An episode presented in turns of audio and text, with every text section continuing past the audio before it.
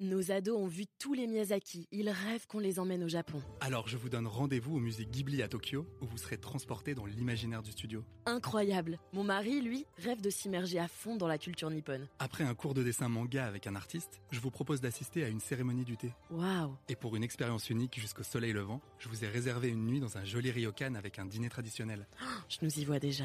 Avec Marco Vasco, ne rêvez plus, vivez votre voyage l'esprit libre. Au rendez-vous sur marcovasco.fr pour imaginer votre prochain voyage sur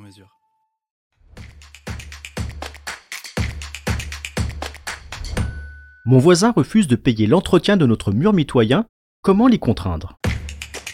Vous écoutez un podcast imaginé par Le Particulier, le média de référence pour mieux connaître vos droits au quotidien. Aujourd'hui, nous répondons à la question de Louise, dont le mur de séparation mitoyen avec son voisin menace de s'écrouler. Ce dernier refuse de participer aux frais de remise en état. Elle se demande comment l'obliger à intervenir. Alors à vos droits Prêt Partez Vous l'avez constaté, Louise, la réfection d'un mur mitoyen est souvent source de friction entre voisins. Par principe, les dépenses d'entretien du mur de séparation doivent être partagées pour moitié entre les voisins, sauf si vous vous mettez d'accord sur une répartition différente. Si votre voisin est responsable de l'écroulement du mur, c'est à lui de prendre en charge l'intégralité des frais de reconstruction. Tel est le cas, par exemple, lorsque les dégâts sont causés par les racines des arbres de sa propriété ou si la détérioration est due à l'absence d'entretien de son côté pendant des décennies. Selon la situation, vous pouvez donc lui demander de prendre en charge tout ou partie de la réfection du mur. Si votre voisin refuse, réitérez votre demande par courrier recommandé et donnez-lui un délai pour réagir, 8 jours par exemple. Vous pouvez même lui proposer d'avancer les frais de réparation et prévoir un échéancier de remboursement validé par écrit. À défaut d'accord, vous pourrez lui proposer une conciliation, voire saisir le tribunal judiciaire pour faire valoir vos droits. Votre voisin peut aussi choisir de renoncer à sa mitoyenneté. Il doit vous en informer par courrier recommandé et faire officialiser l'abandon de mitoyenneté devant notaire il n'aura alors plus aucun droit sur le mur et vous paierez seul les frais d'entretien du mur devenu privatif.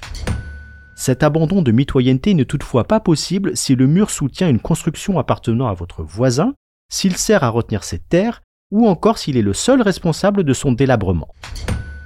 Attention, si vous agissez seul, le mur mitoyen ne deviendra pas privatif au seul motif que vous le réparez ou le reconstruisez sans l'intervention de votre voisin. Malheureusement, Louise, bien que les murs aient des oreilles, il est à craindre que votre voisin soit un peu dur de la feuille. Je suis Arnaud Saugera, journaliste au particulier. Merci d'avoir écouté cet épisode. Si ce podcast vous intéresse, vous pouvez également retrouver toute l'actualité patrimoniale sur notre site leparticulier.lefigaro.fr.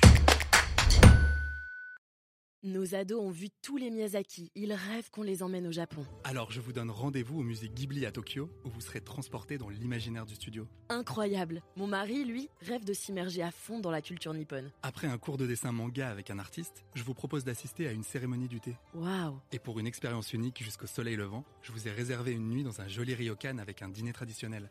Je nous y vois déjà. Avec Marco Vasco, ne rêvez plus, vivez votre voyage l'esprit libre. Au rendez-vous sur marcovasco.fr pour imaginer votre prochain voyage sur mesure.